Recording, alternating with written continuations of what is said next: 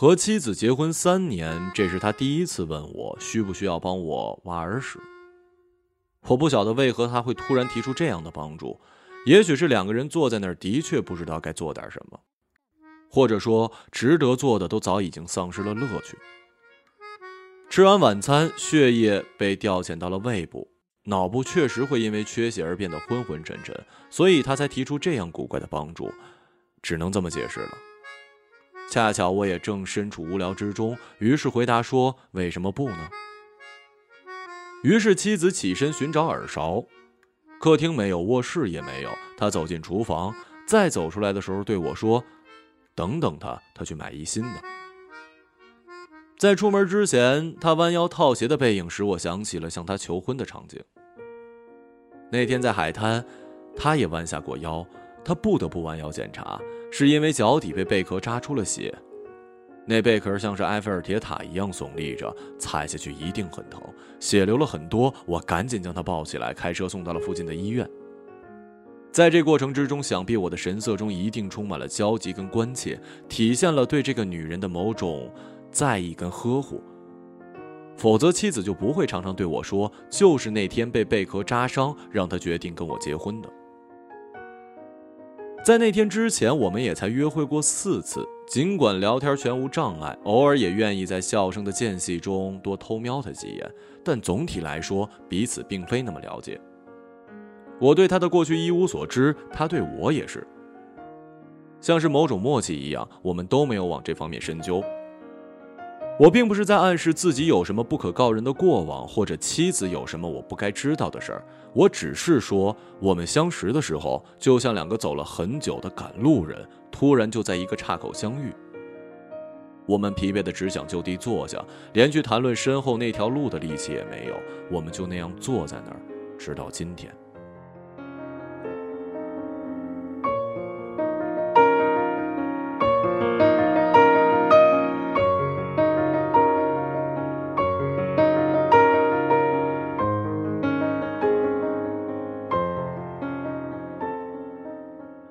妻子带着耳勺回来，要我躺在她的大腿上。我照做之后，他又说这里光线不好，怕会失手。我们换了几个位置，就像平常更换体位那样。每每妻子低头把耳勺放进我的耳中，他又啧了一声，说这里还是太暗。我抬头看看天花板，光线不都一样吗？我说这儿很好，就依着你的感觉来吧。妻子的手很软，即使抓着我的耳朵边缘，我也能感受到这一点。她是幼稚园的老师，每天像是复读机一般的教着那些小孩说英语。每周五跟他们捏捏橡皮泥，剪剪彩纸，在嘈杂的笑声之中结束一周的工作。咦，这是什么呀？妻子停了手上的动作。怎么了？这个。你有感觉吗？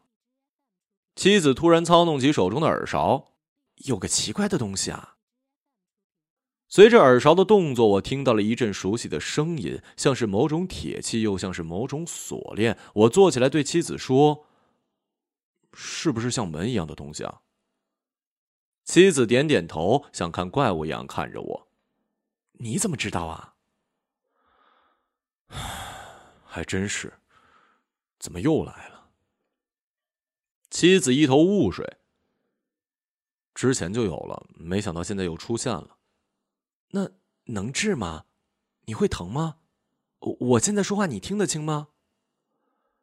为了使他安心，我起身到卧室拿了手电筒，装好电池。我对他说：“你再看看。”说完，我把自己的耳朵侧过去。妻子将信将疑的握着手电筒，把那道光对准我的左耳。妻子皱着眉看了许久。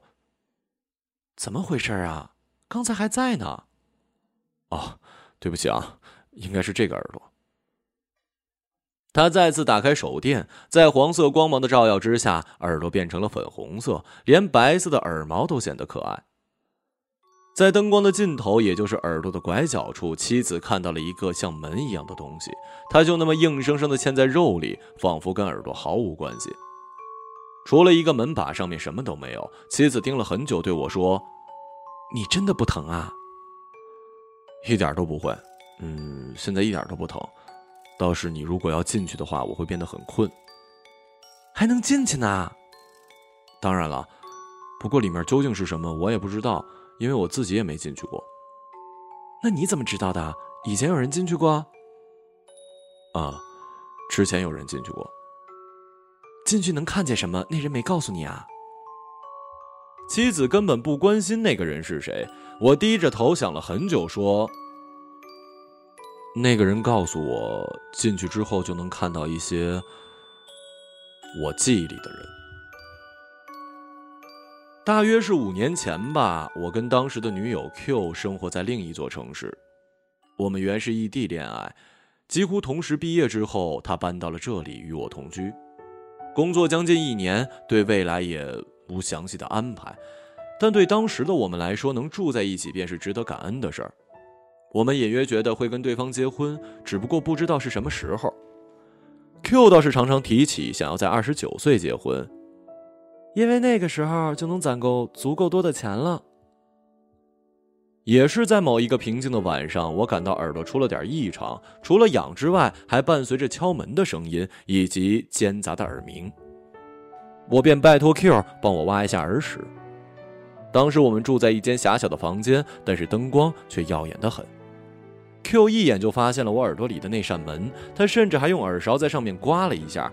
见我毫无痛感之后，他又用耳勺挠了挠那个门板。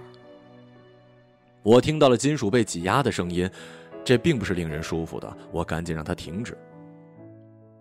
你打算怎么办呀？Q 问我。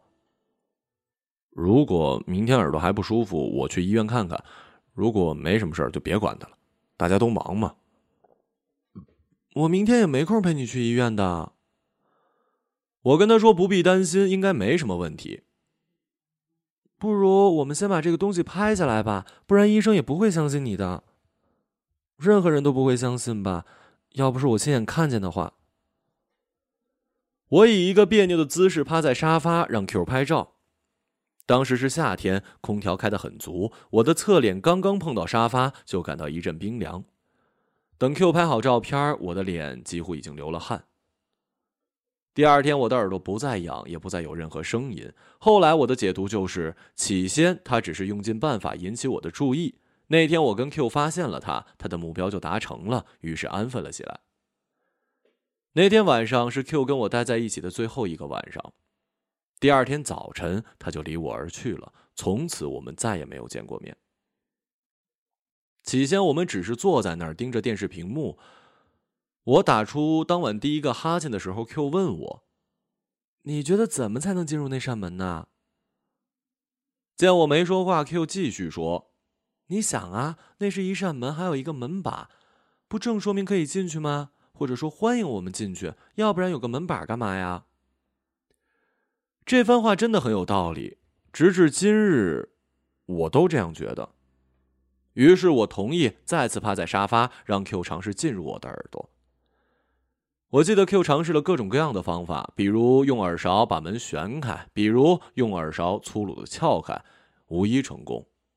我趴在那儿说：“要不你试试直接用手把它打开吧。”当时 Q 正在努力的用耳勺把门旋开，我实在是受不了金属刮擦的声音，才随口一说。没想到他还真的采纳了我的意见。Q 放下手电筒跟耳勺，挽起袖管，将自己的手伸进我的耳朵。我先是感到了一阵奇痒，继而听到了一阵开门声，然后是关门声，感到沙发上失去了原来的重量。转头一看，Q 不见了。他真的进入了我的耳朵吗？那他究竟什么时候出来？他能找到出来的路吗？会不会被耳朵吸收之后毁尸灭迹了？我没想那么多，起身到厨房煮泡面。荷包蛋咬下去的时候，他还没出来；泡面吃到一半，他还没出来。这期间，我感到大脑非常非常疲劳，无法再做任何思考，便这样沉沉的睡去。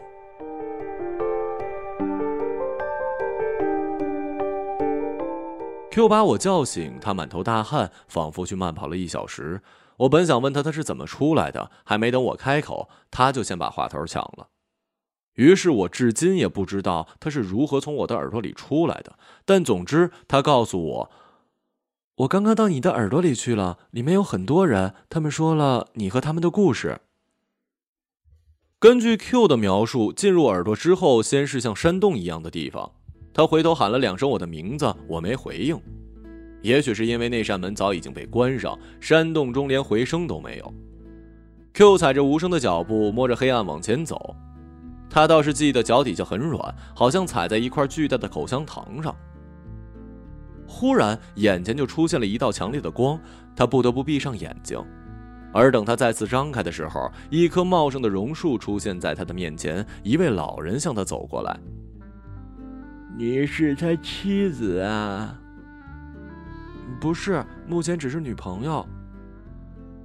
老人很开心，主动介绍自己，说他是我上小学时每天会光顾的杂货店老板。老人会在夏天时兜售自制的汽水。下午上课前，我走到他的面前，向他讨几杯。他好像蛮喜欢我的，也真的从来不收我的钱。后来我才知道，他以前是个秀才，字写得好。有次我考试很糟，拿着试卷到他那儿，央求他帮我签名。老人问清了我父母的名字，才缓缓从衣服里掏出一支钢笔，整齐地签在了试卷的最头上。尽管后来由于他的字迹太过特别，还是被老师识破。回家之后，我被暴打了一顿。要不是 Q 把老人的话告诉我，我的确已经很久没有想起他了。小学之后，我再也没有见过他，也不曾从其他人的口中听说他的近况，也不知道他现在可否还活着。我跟老人告别，继续往前走，就看到了咪咪，他跳进我怀里，告诉我你当时哭得有多伤心。咪咪是陪伴我整个初中时光的小狗的名字。那时爸妈无暇照顾我，我又讨厌我的保姆，在学校里更没什么朋友，咪咪就成了我最好的朋友。我甚至会在夜里跟他讲话，他跟我睡同一张床。第二天起床，我需要花很长的时间把它掉到毛清理干净。他死了之后，我无法抑制的大哭。回想起来，那是我第一次体会到失去重要东西是一种什么样的感受。我带着他的尸体偷偷跑到一座山上，将他埋在了长得最高的树底下。我就跪在潮湿的土地，把最后一培土盖实之后，抬头看了一眼天。我告诉自己，这棵树长得那么高，下次再来一定很容易找到。我计划每个月去看他一次，没想到第二个月接连有三个台风过境，暴雨也是一场接着一场的。等我再去的时候，那棵树倒在一边，那块土地也由于塌方，身首异处了。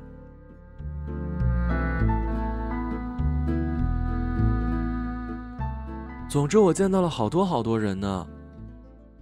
Q 一将他们告诉我，比如补习班不小心坐在一起听课的女生，比如旅行时遇到的指路老奶奶，他们未必是已经死去的人，也有与我仅仅一面之缘的人。但总之是仅仅存活在我记忆里的人们，他们都在我的生命中稍微出现那么一下下，但在不可预知的那一下下里，无可避免的，他们使那段时间有了不同的分量，而我在往后的日子里，却将他们遗忘在了所谓的记忆的角落。要不是那扇门，要不是 Q，我应该永远不会知道他们如此具体的躲在我的耳朵里。那你为什么不继续往下走啊？Q 说：“他不知道那里过了多久，为了令我安心，便忍住好奇心先出来了。我明天还要玩。”Q 说：“他想走到最深处，这样他就能够更加了解我了。”那天我们跟往常一样抱在一起睡觉，跟往常一样，由于对方的体温而被迫松开。再一次跟往常一样，我翻了个身儿。开始觉得身体轻飘飘的，在即将被睡意完全吞噬之前，我感到自己的耳朵又痒了一下，但没怎么在意，就决定睡了。第二天醒来，我一睁眼就看到衣柜被搬空了一半，我以为遭了小偷，起床喊 Q 的名字，只有水龙头滴水的声音。我洗漱完毕，更换完衣服，才发现 Q 给我的一封信。信？他就那么走了吗？妻子打断我：“衣柜的东西也搬走了，我再也没见过他。”信里写的大概是道歉，说他实在太好奇，于是在我睡熟的时候再次进入我的耳朵，因为他想要了解更多，所以没忍住。Q 说他走到我耳朵的最深处，而最深处所见到的事情令他无法接受，他不得不离开我，并且要连夜离开。最后他说很抱歉，就这么突然离开了，又补上了一行，说这些日子能在一起生活，感到很开心。妻子听完变得更加好奇，她很想知道是什么样的故事能让 Q 做出这样的举动。我才是那个最好奇的人吧。Q 走了之后，我对那件事情究竟是什么非常好奇，甚至超过了失去 Q 的伤心。我试了各种各样的方法，想要知道耳朵最里面到底发生了什么。我一边这样说，一边让妻子不要激动。Q 离开之后，我试过拜托无数人进入我的耳朵，走到最里面，看看究竟发生了什么，但是没人成功。最普通的朋友，他们甚至看不到我耳朵里的那扇门，他们以为 Q 的离开对我打击太大，我才搬出耳朵的事情来装疯卖傻。直到有一个女生看见了，也顺利的进去了，出来她就告诉我，只看到了一棵巨大的榕树以及那个慈祥的爷爷。我再三拜托他往更深处走，他尝试了几次，还是止步于榕树爷爷的面前。后来我发现，只有我真心喜欢的人才能看到我耳朵里的那扇门，而他能够走多远，则取决于我喜欢他的程度。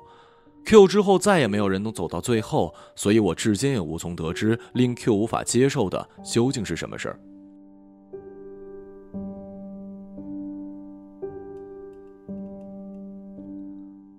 我肯定能走到最后的。妻子对我说：“看得出他是真的很想进去，不知他是真的好奇，还是想要检验我对他的感情。就算只能看到榕树爷爷，我也不会说什么。我没力气跟你离婚的，这点你放心。”我相信他，便点了点头。妻子真的很聪明。他先是换好衣服，又从房间拿出 DV。他对我说：“你一定很想知道最后发生了什么。”如果我能走到那儿，我就录下来给你看。我说好，然后再次以那个姿势贴在沙发。妻子将手伸进我的耳朵，我感到了舒服。听到一声厚重的关门声，妻子消失在了我的面前。关门声明显比几年前更加的沉闷，也许是因为太久没人进去了，金属生锈跟木头受潮导致的吧。我不知道自己为何会思考起这样的问题。一想到妻子正在我的记忆里参观，我感到一阵不安。而那股熟悉的睡意再次袭来时，我勉强爬回了床上。我一直睡到第二天晚上，妻子早已经煮好了饭，坐在那儿看电视呢。我们一起吃了晚餐，妻子像是没事一般谈论起今天幼稚园的手工课，她几乎是手舞足蹈起来。我忍不住问：“你？”最后看到什么了？我都拍下来了，你要现在看吗？我说不必了。如果他真的走到最后，看到了他想看的却没有离开我，那大概是没什么吸引力的东西。我这样想着，回忆起 Q 离开后凌乱的房间。最后嘛，就是一节车厢而已。他特地拉上窗帘，把墙壁上的挂画跟时钟拿下来，不知从哪儿搬出了投影仪，接上 DV 之后，屋子里只剩下了一束光。我们像是蹲坐在丛林间仰望星空的祖先一样，开始观看，据说是我最深处的记忆。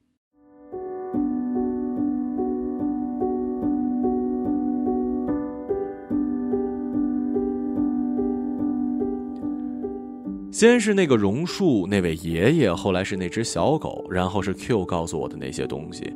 他果然没骗我。妻子告别他们之后，画面逐渐被黑暗占据，但我可以感受到低微的颤抖，看得出妻子有点害怕了。他加快脚步往前走，画面被刺眼的灯光划开，人潮声让屋子变得嘈杂。过往的行人告诉我们，这里是地铁内的楼梯。妻子往下走，来到月台。列车正好开门，画面里年轻的我正在缓慢的往前走，后面还跟着一位女生。妻子似乎不敢继续拍摄，于是镜头一直朝向远处没人的地方。不知为何，弟弟的声音非常大，直到镜头转向那个女生的鞋子，我才想起来一切。就像妻子在海滩踩到那个突兀的贝壳，此时我也踩到了贝壳。此前的人生仿如发梦，如今我被迫重新睁开眼睛，这就是我看到那双鞋的感觉。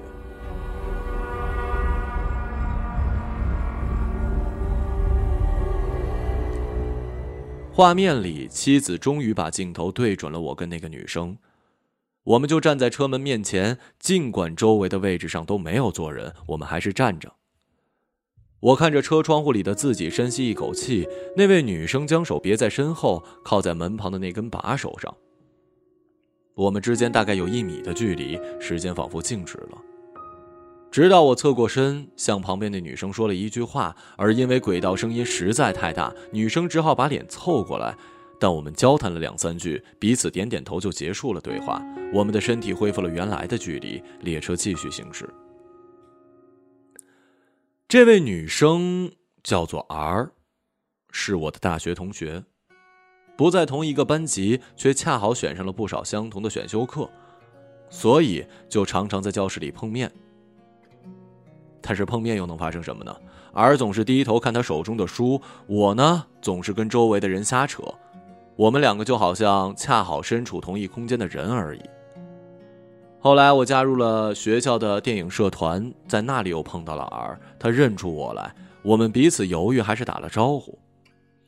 电影社团热衷于组织成员们一起去看新上映的电影，起初是一大群人，人数逐渐变得稀少，最后就只剩下了我跟 R。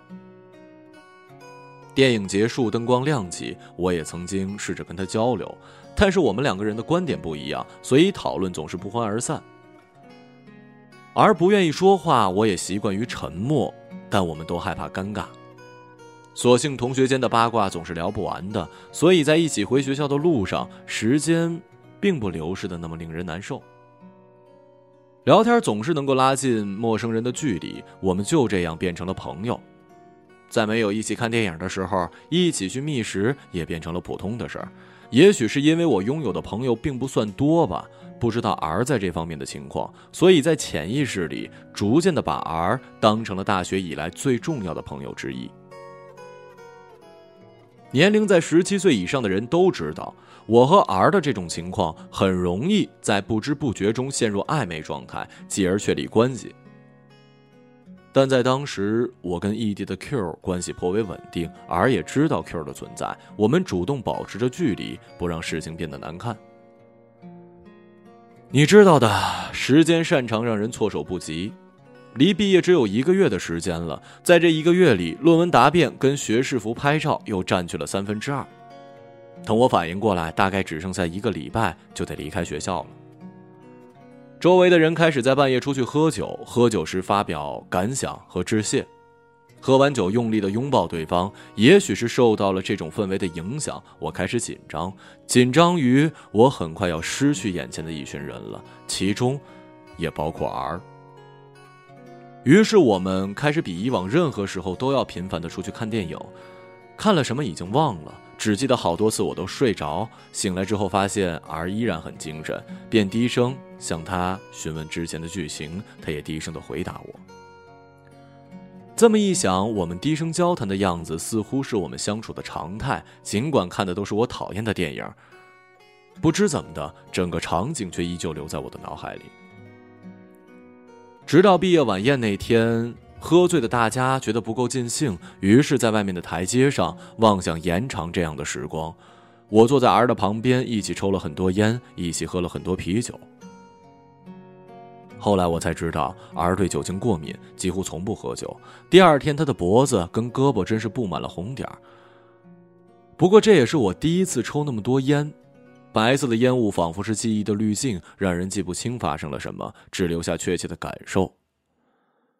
总之，我们在台阶上坐到了凌晨，才拖着疲惫的身子回去。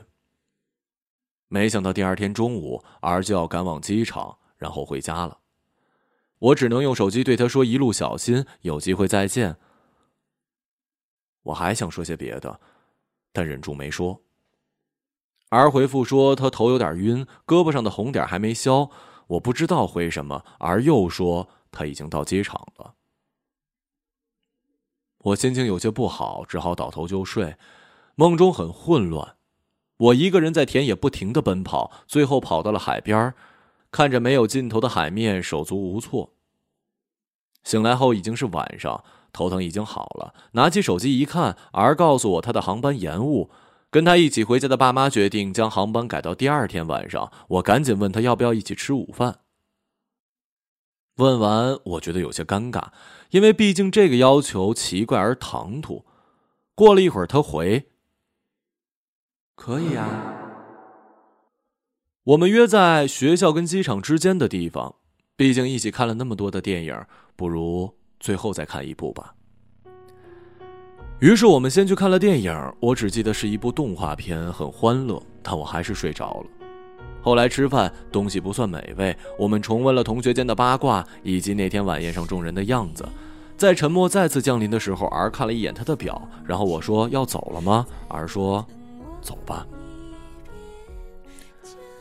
于是我们就上了那班地铁，不知为何那班列车的声音很大，仔细一听才发现是列车挤压铁轨的声音，就好像一个重物正压着列车，强迫它发出这样的声音。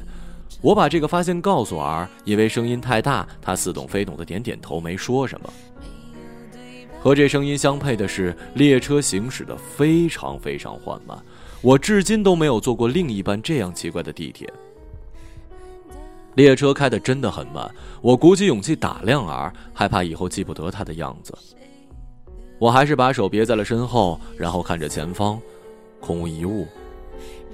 他还是看着那儿，也许是觉得气氛有些奇怪，而主动对我说话。他告诉我他已经租好了房子，房子还不错，窗户外的视野也宽阔。我说这么好啊，他点点头。身子就恢复了原来的样子。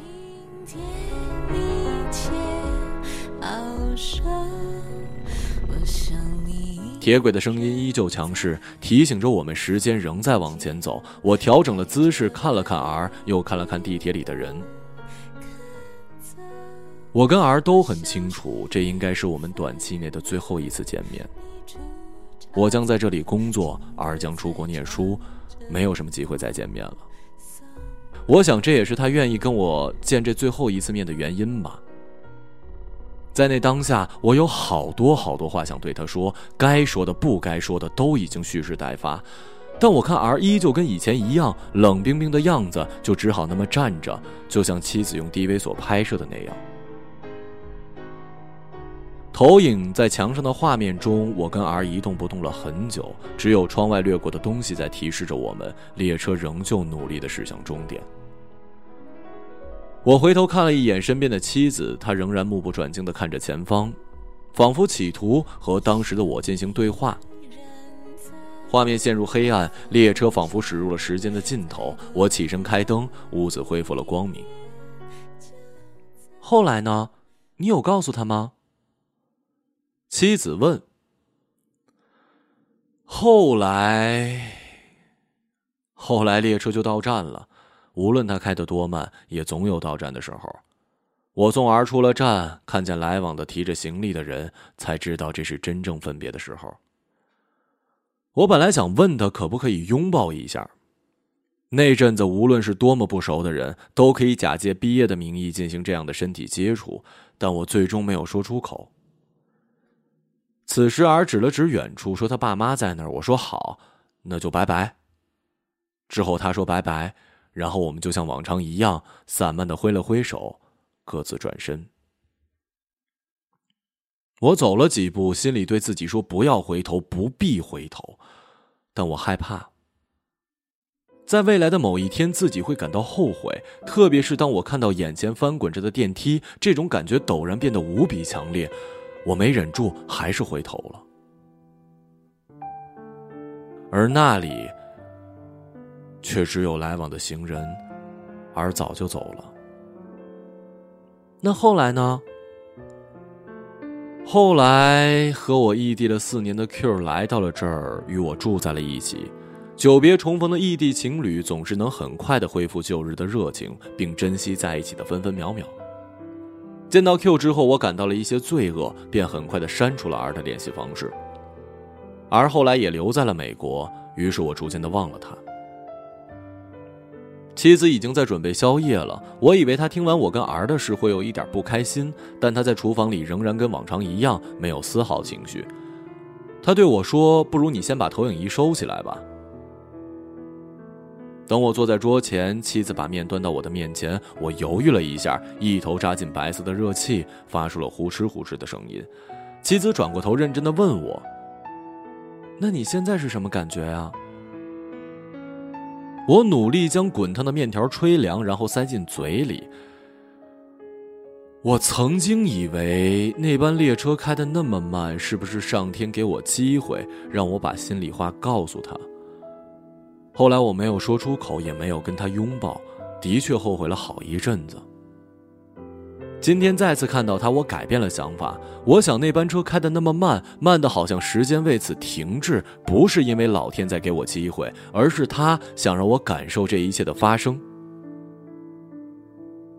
这些是我心里想的，我没有说出口。我对妻子说：“没什么，就像是游了很久的泳，现在上岸了，正在洗热水澡，就是这样的感觉。”妻子似懂非懂的点了点头。我主动的洗了碗，擦拭他们的时候，还听见了啾啾的声音。我想这是一个可爱的声音啊。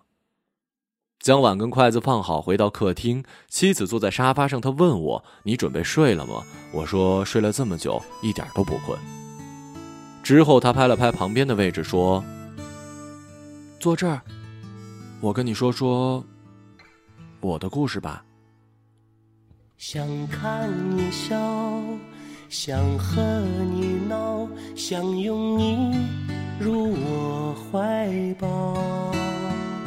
上一秒红着脸在争吵，下一秒转身就能和好。不怕你哭，不怕你叫。因为你是我的骄傲，一双眼睛追着你乱跑，一颗心早已经准备好。一个朗读者，马晓成。我带你去看天荒地老。在阳光灿烂的日子里开怀大笑，在自由自在的空气里吵吵闹闹。你可知道我唯一的想要？世界还小，我陪你去到天涯海角，在没有烦恼的角落里停止寻找。在无忧无虑的时光里慢慢变老，你可知道我全部的心跳随你跳？